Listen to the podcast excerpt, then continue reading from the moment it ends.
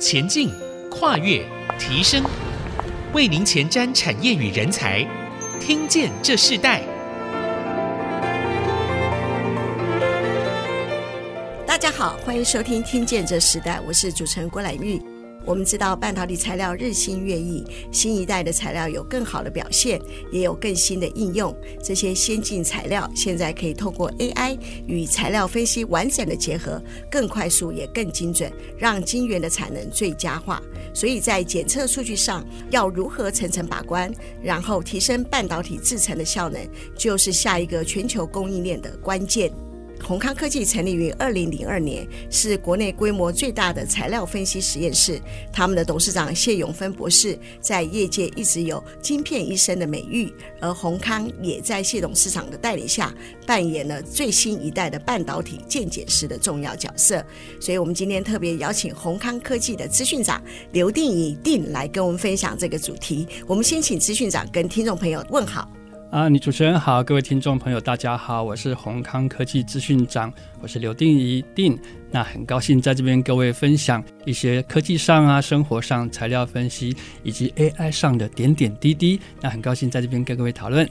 啊，我们知道，其实，在三大半导体发展的趋势和竞合关系，现在是越来越激烈哦，竞争也是越来越呃越重要。在所有的关键技术里头，这是一个非常重要的一个竞合。然后，甚至在半三大半导体的发展里头，我们看到许多先进技术已经在发展过程中里头日益的展开哦。那我们谈到宏康是全球唯一横跨三大半导体领域的这个商用实验室，我们是不是先请资讯长先跟我们分享目前？三大半导体的发展趋势呢？是的，那所谓三大半导体，其实最重要的部分，因为现在最近，尤其是特斯拉啊开始的发展，由车用应用开始呢，我们在车用空间上非常大的那个。IC 的应用范围，所以因为车用包含车用带动了五 G 的发展，再带动了 IoT 跟 LET 这三大半导体呢的发展，然后也带动了国内有关半导体产业，相对于跟宏康科技半导体材料分析的的业务也相继的发展，这就是宏康所谓跨。各种不同的半导体世代，甚至包括第一代、第二代跟第三代的半导体的发展，这是目前来半导体的产业的状况。是，那所以目前三大半导体的发展的趋势的细节，我们是不是可以举一些例子？是的，其实最重要就是像刚刚提的哈，尤其是从特斯拉开始。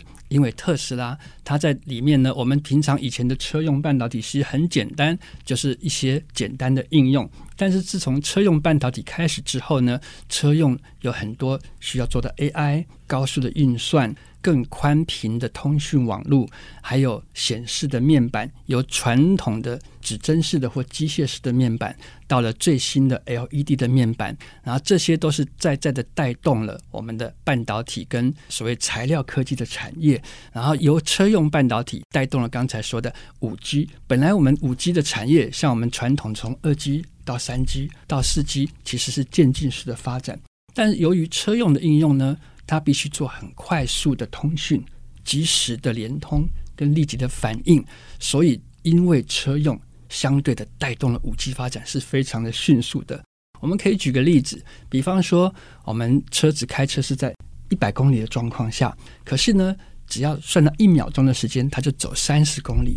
所以如果我们运算速度少于一秒的话，那三十公尺的速度，我们已经撞到前面的车子了。所以，因此，在五 G 在网络上的应用，由车用带动五 G 的这样的趋势是非常大的。然后，透过五 G 呢，又透过 LED，所以这就是我们所谓的在不同的时代，在现在因为车用、因为通讯的发展上快速的发展。那除了通讯上五 G 的话，未来是不是有六 G、七 G 等等呢？又是回到马斯克啊。他的星链计划将会带动未来的所谓的卫星通讯，这是另外一个时代，大概是这样的发展。有实力很多都是车用，本来我们看到特斯拉车上很少见，现在已经是一个满街跑的，所以这个趋势看起来是势不可挡的。嗯嗯。所以，整个电动车的这个市场，它带动了整个半导体产业的一个发展。这个发展是超过我们原来的预期。那在这样的过程中，其实材料就很重要。那所以，现在目前先进材料的发展趋势跟半导体的联动有什么样的关系呢？是的，刚刚提到，再回到车用好了。我们过去的半导体，实际大部分的应用在需要轻薄短小，像是电脑越做越小，手机越做越小。可是，在车用的状况下，有点不一样哦。像车用的，它希望高能量，它希望高的耐受度，在高温、高压或极地的气候中都能够应用。所以，相对的，在半导体的，尤其在演进到现在第三代半导体的，是属于 silicon carbide 或 gallium nitride 这些材料，这些不同的材料都能够适应更快速的转换、更高能量的使用。都更适合在这样的极地的气候下使用，所以跟过去我们的半导体都专注在轻薄短小上面已经不一样了，所以常常都会专注到高能的转换或更快速，以及车用还有极地的气候，像这样子材料的发展。也就是因为车用跟不同的应用所带来、所发展的方向，所以这就是为什么我们现在常常讲到西跟卡白啊，那就是因为它能够有更高的耐受度，它的控制的电流能够更大，是这个原因。所以它的发展方向已经跟过去有点不太一样了。嗯，在这样子的一个不同的发展方向里头，我们知道这个呃，刚刚你提到的，现在车用其实带动了整个市场也呃半导体的改变，也带动了这个材料的这个更新。那在这样的一个过程当中里头，其实大数据就非常重要，对不对？是的。那大数据分析这个怎么运用于材料分析呢？嗯，目前可以做到哪些层面？是追得上现在整个大家最在使用电动车的这样子的一个速度吗？是的，嗯。这个就要回到宏康科技的本质了，因为宏康科技在业界已经有二十年，这二十年之中累积了非常多的经验、技术跟大数据的资料库。那透过这些长久累积的资料库呢，跟数据，我们就很容易利用这个大数据做分析、归纳，用更快的方法找出我们需要关注的点。因为在材料分析上，我们需要帮客户帮自己。找出我们关注的点在哪里。如果一开始进入这个市场，可能需要用人工啊，需要用科技，或需要用时间来累积出你的技术。可是呢，因为宏康在业界二十年，我们很容易透过过去的资料库，透过过去的资料，加上大数据的分析归纳，再加入一点 AI 的成分在里面，可以替我们找出哦，我们需要关注的点，或做一些分析上的作用。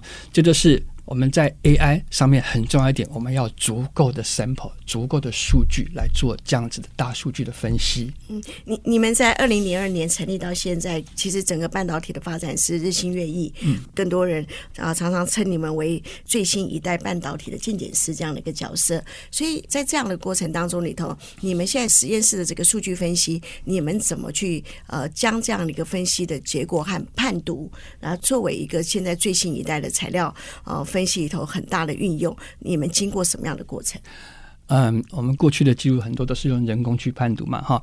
那其实就像主持人说的，在材料分析上，哈，我们就像是一个半导体或先进材料的医生。那我常常举例啊，医生就像我们现在医生，我们材料分析像我们医美啊，我们怎么看到皮肤的啊好跟坏啊，有没有孔洞啊，这是表面上的分析。可是，诶，我们还可以做表面里面的分析。那我们透过这么多，如果说一般刚进入市场的话，它没有足够的量，它必须要用它的等于老师教的技术去判断，它没有办法累积足够的经验量。所以，像我们为什么会能够透过大数据来说？因为最重要就是大的数据，所以我们必须要累积足够的数据。就是因此，我们在。在我从我们资料库中能够拉出来做一些判读跟分析，这就是容易做出来的方法。那如果等一下我们可以举例来说，不同的分析，我们用怎么样的方式来做分析？但基本上，我们实验室有分表面啦、材质啦，甚至失效分析啦，就是说我今天受伤啦，你是因为什么受伤？是内部呢，还是骨折呢，还是病痛呢？这是失效分析。那另外一种是 reliability，就是所谓的呃可靠度。就说我这样子身体呢，还有多少的年岁可以活啊？就是说我这个材料有多少的寿命可以用，这就是可靠度。所以我们就累积这些东西，比方说可靠度，我们要足够的时间，我没有办法用很短的时间判断你未来的寿命。所以因为累积了这些过去的经验值，也帮助宏康公司，也帮助走宏康在材料分析上更容易用数据来做出正确的判断。是，所以难怪有健检师之称啊！我觉得非常特别。我们没想到一个材料的分析可以让用一个医疗的这个健检的过程里头来做一个比喻。那我相信在这样的一个过程当中里头，有更多的在大数据和材料分析的接轨，怎么去运用的很多的实例。我们先休息一下，我们在下一段部分听见这时代，我们要继续来分享这个课题。我们稍后回来。谢谢。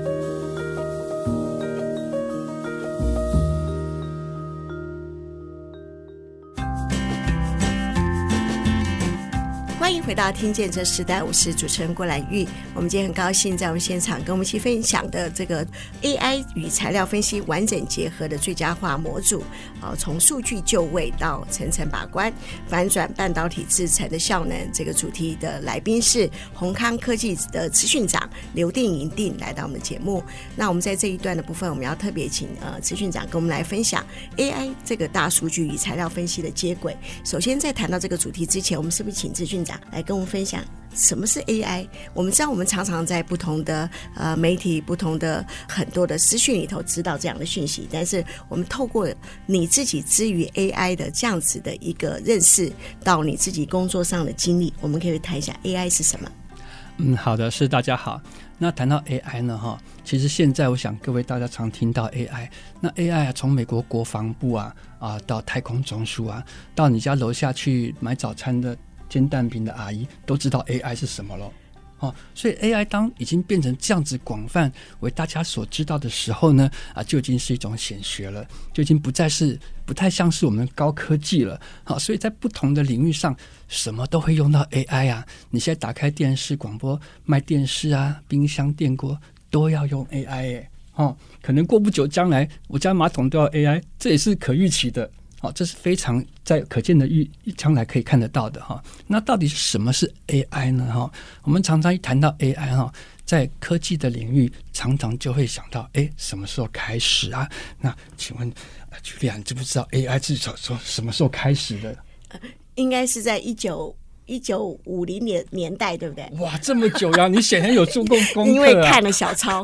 我显然有做过功课。其实我们讲到 AI 的时候呢，常常就会讲到一位人很有名，叫做艾伦·图灵哈。那这位图灵很有名哦。如果各位有看电影的话，有一部电影叫做《Imitation Game》，就是模拟游戏。这部非常有名的电影就是演这个艾伦·图灵先生，他是英国的一位密码学家、科学家。那这艾伦·图灵呢？他做了什么事情呢？那就是在一九五零的年代的时候，还在二次世界大大战的时候呢，盟军呢就捡到了一个德国的密码机。这个密码机很有名，叫 Enigma。那为了解开这个密码机，所以找了很多的密码专家，其中图灵先生就是里面的最厉害的人。所以他便任命去做这个解码的动作。由此可知，因为解码加密。解密是非常啊重要的工作，那他在其中呢，就演绎出一种一种思维，就是说机器有没有办法模拟人类的思维？所以他就发表了一篇学说，叫做图灵测试，就是后来非常有名的图灵测试。就是说，有一天机器的反应跟人一样，连人都分辨不出来它是机器还是人的时候，这个时候机器。就有了人工的智慧，就有了人工的思维。这是第一次有了这个 AI 人工智慧的词来产生在这个人类的世界。那一直到现在，我们都还是用图灵的思维来发展 AI 的架构。那甚至每年都会有图灵的奖。去颁给这样子的思维，所以这是 AI 的滥觴了。那从 AI 的滥觴呢，过不久，其实它就过于平静了，就没有波澜了。然后最近又开开始渐渐起了一些波澜，未来会不会变成这个灾害，我们还不知道。但是现在我们知道，已经在波涛汹涌当中了。那我们知道，到了一九五零之后呢，一九六零才有开始电脑的演进，这个时候才有 IBM。我们利用用图灵先生的这样子的思维呢。把人类的知识或人类思维方式放在电脑上，那其实他最开始的思考方式是这样：用电脑模拟人类的脑神经，脑神经一颗一颗有很多触手，所以就想办法用电脑来模拟人类的思维。啊，这就是在一九六零之后开始做的。可是由于运算速度太慢了，虽然可以做，但是很难去验证它的有效性。所以到了六零年代就没有了，就没有人在做这件事情。一直到七零、八零、九零，其实都没有在做了。那一直到现在，诶，过了五十年、六十年，突然爆红。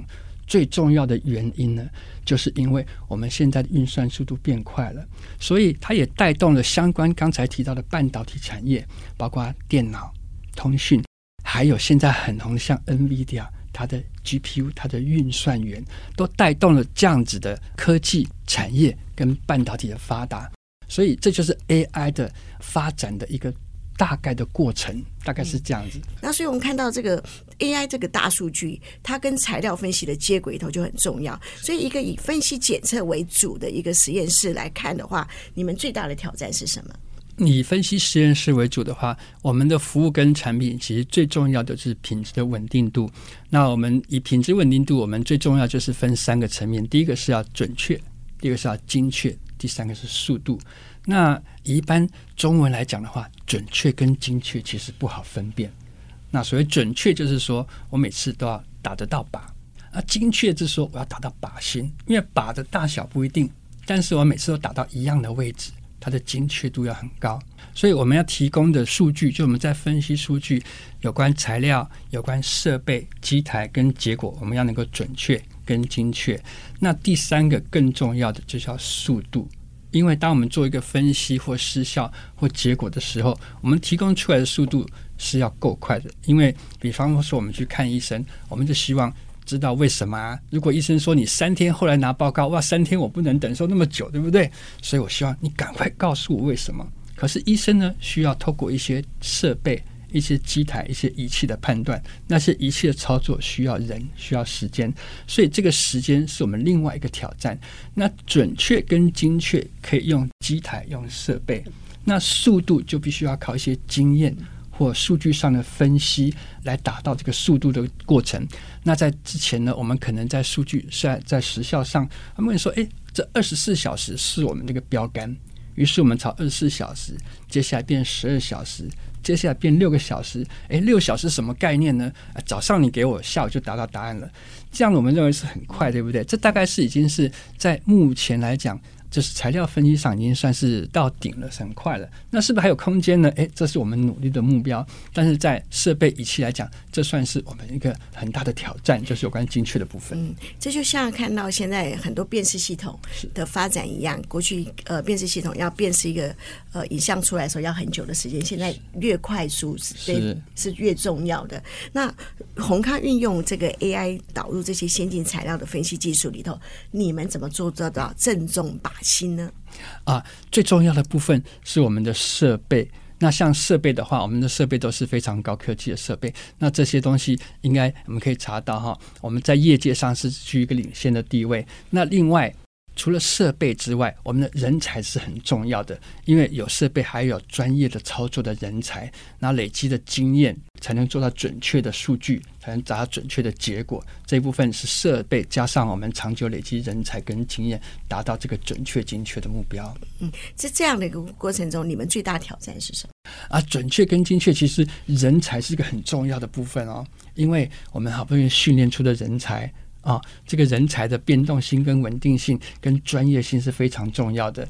然后在机器设备可以用钱达到吗？可以用用买的，但是人才的训练是相对重要的。那另外一点就是在业界的经验。我虽然会操作机器、操作设备，但是针对这个客户他需要的属性，针对那个客户他需要做什么？啊，针对不同的客户有不同的需求，这一部分是一点有点要跟客户克制化。那这个克制化的过程呢，就是我们累积的经验，这部分是我们的比较大的挑战性。是，所以其实一个产品出来，它不是可以运用到一百家、三百家，它必须要一个客制化。那刚刚你提到经验很重要，我我们就以资讯长哦，定你你自己的来经验来分享。你你自己在过去在台积电，后来到宏达电，对不对？是哦，到后来现在在宏康担任资讯长。哦，你可以谈一下你的经验吗？哦，这经验很多啊，因为像台积电是一个真的是我们讲护国神山，在里面真的是它以它的文化、它的制度跟它的发展方向是算是业界首屈一指的。经过那边训练出来的思维，可以应用到很多地方，包括工作、包括生活、包括处事态度。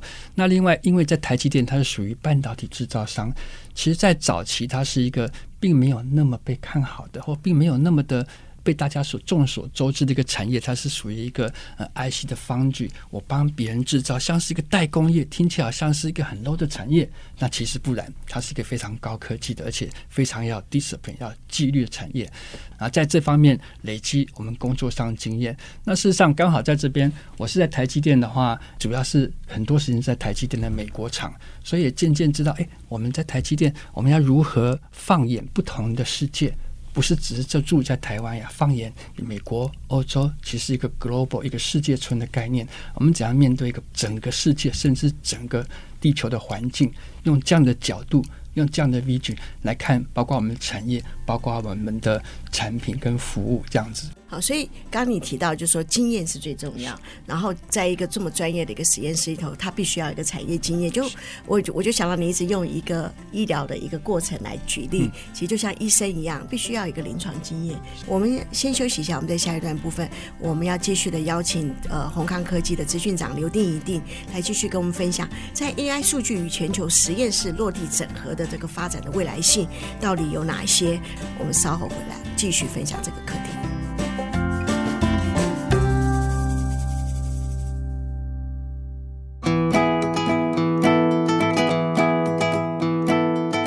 到听见这时代，我是主持人郭兰玉。今天在听见这时代节目现场，我们邀请到来宾是宏康科技的资讯长刘定一定来到我们节目，跟我们分享 AI 相关性的主题，尤其是他们在做一个全球最重要的半导体实验专业实验室的这样子的一个很重要的角色来看的时候，他们从产业来看 AI 整个的一个发展的过程，甚至应用于在新一代半导体的整个实验上面，各种不同的分析、先进材料的分析里头。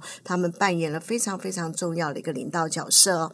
那我们在第三段的部分，我们要特别请资运长跟我们分享。我们刚刚其实有谈到 AI 大数据和这个材料分析的接轨，其实是环环相扣的。那在这样的过程中里头，大数据运用在于材料分析里头，已经可以做到哪些层面呢？呃。我们在大数据跟材料分析上面，其实应用的非常广泛。那举个例子好了，我们比方说有一个非常重要的检测的项目是叫做 SIMS 二次离子质谱仪。我们用一个比较通俗的话语，就是说啊，质谱叫 spectrum。那我们在平常的应用上，我们的音响啊、收音机啊，或音乐设备，或像音响专家知道有频谱。我们可以调整收音机的 equalizer 啊，它的水平，它的它的等化器有高高音、低音跟中音。那这是所谓频谱频率的 spectrum 的频谱。那同样质谱的意思呢，就是我们可以利用这个质谱仪呢，找到材料的深度的特性。它就是利用我打到表面上的时候。弹射出来质量，我检测到它是质量是什么？它是六就是碳呐、啊，十三就是就是铝啊。那透过这个质谱呢，我们就知道这个材料内部它含这个元素的浓度。那因为我们有过去的经验，所以我知道这个客户要在乎这个半导体材料中间哪一个浓度的特性，我很容易把它抓出来，这就是亮点。T 公司需要这个。A 公司需要那个，所以在累积经验上，我们就透过 AI 大数据，就像频率一样，我知道什么地方会产生回收，什么地方是客户要的那个材料的浓度，就是应用从大数据跟 AI 套用到材料分析上的应用。这只是个简单的例子，就是，但是我们透过很复杂的技术达成。大概是这样子。是，其实我进去发现，宏康公司的客户遍及全台湾全园区，几乎八十 percent 以上都是我们的客户。很多客户的需求，我们都可以针对他的客制化。尤其是在制程，像我们护国神山的制程呢，他可能在发展一个制程的时候，他特别需要注意到，哎，制程的某个特别的点，那个点。是造成什么原因？为什么会变好或是变坏？帮助他们在开发先进制程的时候能更快速达成目标。所以这也就是为什么啊，我们的扮演其中很重要的医生的角色这样子。那在这样一个过程当中里头，AI 最常遇到的挑战是什么？最常被忽略的部分是什么？嗯，好的，我们 AI 最常碰到挑战是这样哈。其实 AI 业主呢对 AI 的需求不一样，或他的期待。诶，我们可以讲期待过高哦，因为 AI 其实在现在正式开始发展的期间，那什么东西都可以用 AI，但是相对也不容易找到 AI 成果。那我们刚刚提到 AI 是透过训练，我们传统的程式或传统的逻辑是，我写成一个逻辑非常清楚，这个红色或蓝色、白色，我能够很明确告诉你答案，一加一就是二。可是，在 AI 是透过一种训练的过程。我一加一，他一开始都不知道，告诉他是二，下次他可能他告诉我是一点五啊，然后慢慢慢会变二，所以 AI 训练过程跟它的结果常常是通过训练出来的。那这训练出来的其实也代表着一种不确定性。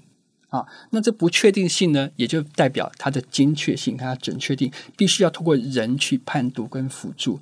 那可是我们在业界常看到一个是，哦呀，你这做不出来，程式写不出来，那就交给 AI 就好了。这常常是一个过度的期待。但是虽然现在是过度的期待，但是很快，因为发展很快，我们可以预见到不久的将来可能会超过我们的期待，会超过人类的思维。像现在最流行的 ChatGPT。才发表的 ChatGPT Four，它已经通过 SAT 测验，也就是美国高中生的测验，短短两年提升了七岁，那这显然已经超过人类的成长范围了。那 ChatGPT Four 呢？我们还不知道它会到什么样的结果。所以说，现在的演进是非常快的，但是在业界碰到瓶颈是这样：除了训练之外呢，它现在要依靠的运算能力是非常非常巨大的。那这样的运算能力呢，在一般的业界是不容易支付的啊，不容易提供的。尤其只是为了 AI 这件事情的话，那一般我们的业主会觉得，诶，这个做不出来。我们就买一台机器 AI 去运算啦，但是要知道后端的运算能力的需求是远远远远大于这样子的需求的，因为它运算的能力太高了。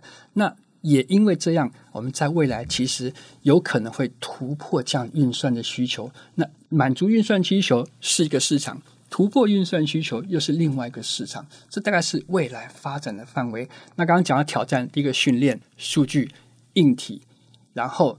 再加上人类的辅助，它就会达到会超越的我们的期待。是，所以我们可以从哪几个面向来检查企业的 AI 与制成完整结合的落实结果？嗯，是这样子，因为像在企业上运用 AI 啊、呃，大家都要把它挂上 AI。那到底是不是 AI 呢？刚刚提到电锅有 AI。冰箱有 AI 哦，我马桶也是 AI，你怎么检查是不是 AI？其实这个 AI 是已经是一种形容词，全名的形容词了。那真正你要到 AI，是经过它广泛的运算或训练的过程，这方面其实并不容易的。那简单讲，AI 我们可以泛指它是一种机器学习的方式。你要透过学习，它才能达到结果。就像我们教小孩子一样啊，小孩子一开始你告诉他是苹果还是芭乐，他学不会的，慢慢慢慢他才学会。可是如果期待一开始他就是十五岁，其实比较不容易的。那同样让这样的 AI 的应用呢，落实到企业，在目前看来还没有成熟。啊，虽然现在没有成熟，但是很快等到我们技术突破的时候，就很容易应用到企业。那应用到企业，刚刚提到最大的难题就是怎么样去训练它，要有足够的样本。是，那这样已经很困难了。现在又全球化的趋势，在这个全球化的趋势过程中里头，你们怎么去做这些移动的接轨？对，因为随着像是美中的贸易战呐，啊。然后渐渐的，美国要培养它本土的半导体企业啦，那中国要要培养它本土的半导体企业啦。因为这样的发展，本来半导体通通集中在台湾的，现在变成分散到美国、分散到大陆、分散到欧洲。那因应这样子半导体的分散跟国际化呢，那我们在还啊、因为我们在宏康呢，它本身就之前就是在布局大陆。布局美国，所以我们的客户已经遍及全世界了。那经过之前这样子的客户及这样布局的话，我们就很容易统合各地不同的资源，再透过各地全球的数据化做全球的分析，可以知道客户的需求以及市场分布，还有我们材料的走向等等。是，那这样子的一个整合会遇到人才锻炼的问题？哎呦喂，真的是很有，因为哦，我们传统的 IT 的人员哈、哦，都是教你怎么样写程式啊，怎么样做啊 coding 啊，好，但是 AI 是一个完全不同的思维。刚刚提到 AI，我要花很多的精力在设计一个空的 model，就好像我们在制造一个完全全新的小 baby 的脑袋一样，这脑袋是空的。所以重点就在怎么样建造这个脑袋，这个空的 model，然后去教它。所以这个设计上的思维是完全不同的。在传统的 IT、传统的软体上的人才用的技术都是不一样的。那更多着重在一些思维、algorithm 演算法等等上面。那这样的人才在目前来讲是非常不容易取得的。那很多都是学校刚毕业。或老师教，那其实学校老师也是一个很新的领域，所以呢，在人才取得相对不容易。所以在人才取得的话，我们都需要有个有一个属于是研发单位的人才。所以宏康在之前就有做这样人才的布局，所以已经有一个 AI 的团队在做这样语法的跟演算法的开发。那演算法是一个很长久的过程，它并不像是一般。我们传统的产业啊，我们希望立即的效应，看到立即的成果。可是，在演算法比较像是一种基础科学，像是物理啊、化学、数学，这是并没有立即而显著的成效，也很难立刻看到 profit。所以，这是我们必须投资一个研发上的人才。那这也是我们在目前学校以及我们目前台湾的人才比较讲不好听是短视近利。讲那好听一点，是我们需要有成效，嗯、所以很不容易找到这方面专业的人才。所以，但是宏康真是有做这方面布局啊，做这方面研发人才的培养。嗯，好的。我们节目最后，我们要请资讯长用一个很直接的方式，也更简短的方式，跟我们分享 AI 之于你的工作和生活有哪些改变和帮助呢？哦，这 AI 已经跟我们的生活密不可分了哈。那因为这样，所以我也必须要了解一下目前 AI 的演进是什么。也就在前几天，我就登入了 ChatGPT，问了几个问题呀、啊。我想，我觉得哈，它真的是会改变我们未来。像我们现在有问题，我们都会去 Google，对不对？你现在如果去 Google 的话，会发现 Google 会给你一串回应，是文章式的回应，就是 AI 的语音的回应，AI 的文字的回应。那过不久，我们可能会 Google 的习惯改变了。变成去问 Chat 或问一个 AI 的模型，请他给我们一个叙述上人性化的回答，而不是只是一个条列式冷冰冰的一个一个句子。这我想我们很容易看到未来演进，我也才刚开始，但是我们可以预期得到未来的可能三五年会有很大的改变，对我们工作上、生活上都有很大的改变。如果我们要做一篇文章、做一篇报告、做一篇企划，我们可以花三个小时写一篇文章，但是 AI 可能。三十秒就出来一篇文章了，再用人工去做细部的修改去 tuning。现在还蛮需要修改，因为他只是六岁跟十五岁嘛。等到他变六十岁的时候，他写的应该是比我们要好了，大概是这样子。他对我们的生活会有显著的改变。是好，我们听见这时代，我们今天非常高兴，我们邀请到宏康科技的资讯长刘丁一定来到我们节目，跟我们分享这样子宝贵的话题哦。我们知道 AI 之于人，人之于 AI，仍然人必须要有治理管理的能力。就如资讯长今天提到的，怎么让准确化进入到精准、正中靶心这样的一个。制成换效能仍然是产业界很重要的努力的目标。是，我们今天非常谢谢你来到节目跟我们分享。谢谢主持人，谢谢大家。好，我们听见这时代，我们下次再见，拜拜，拜拜。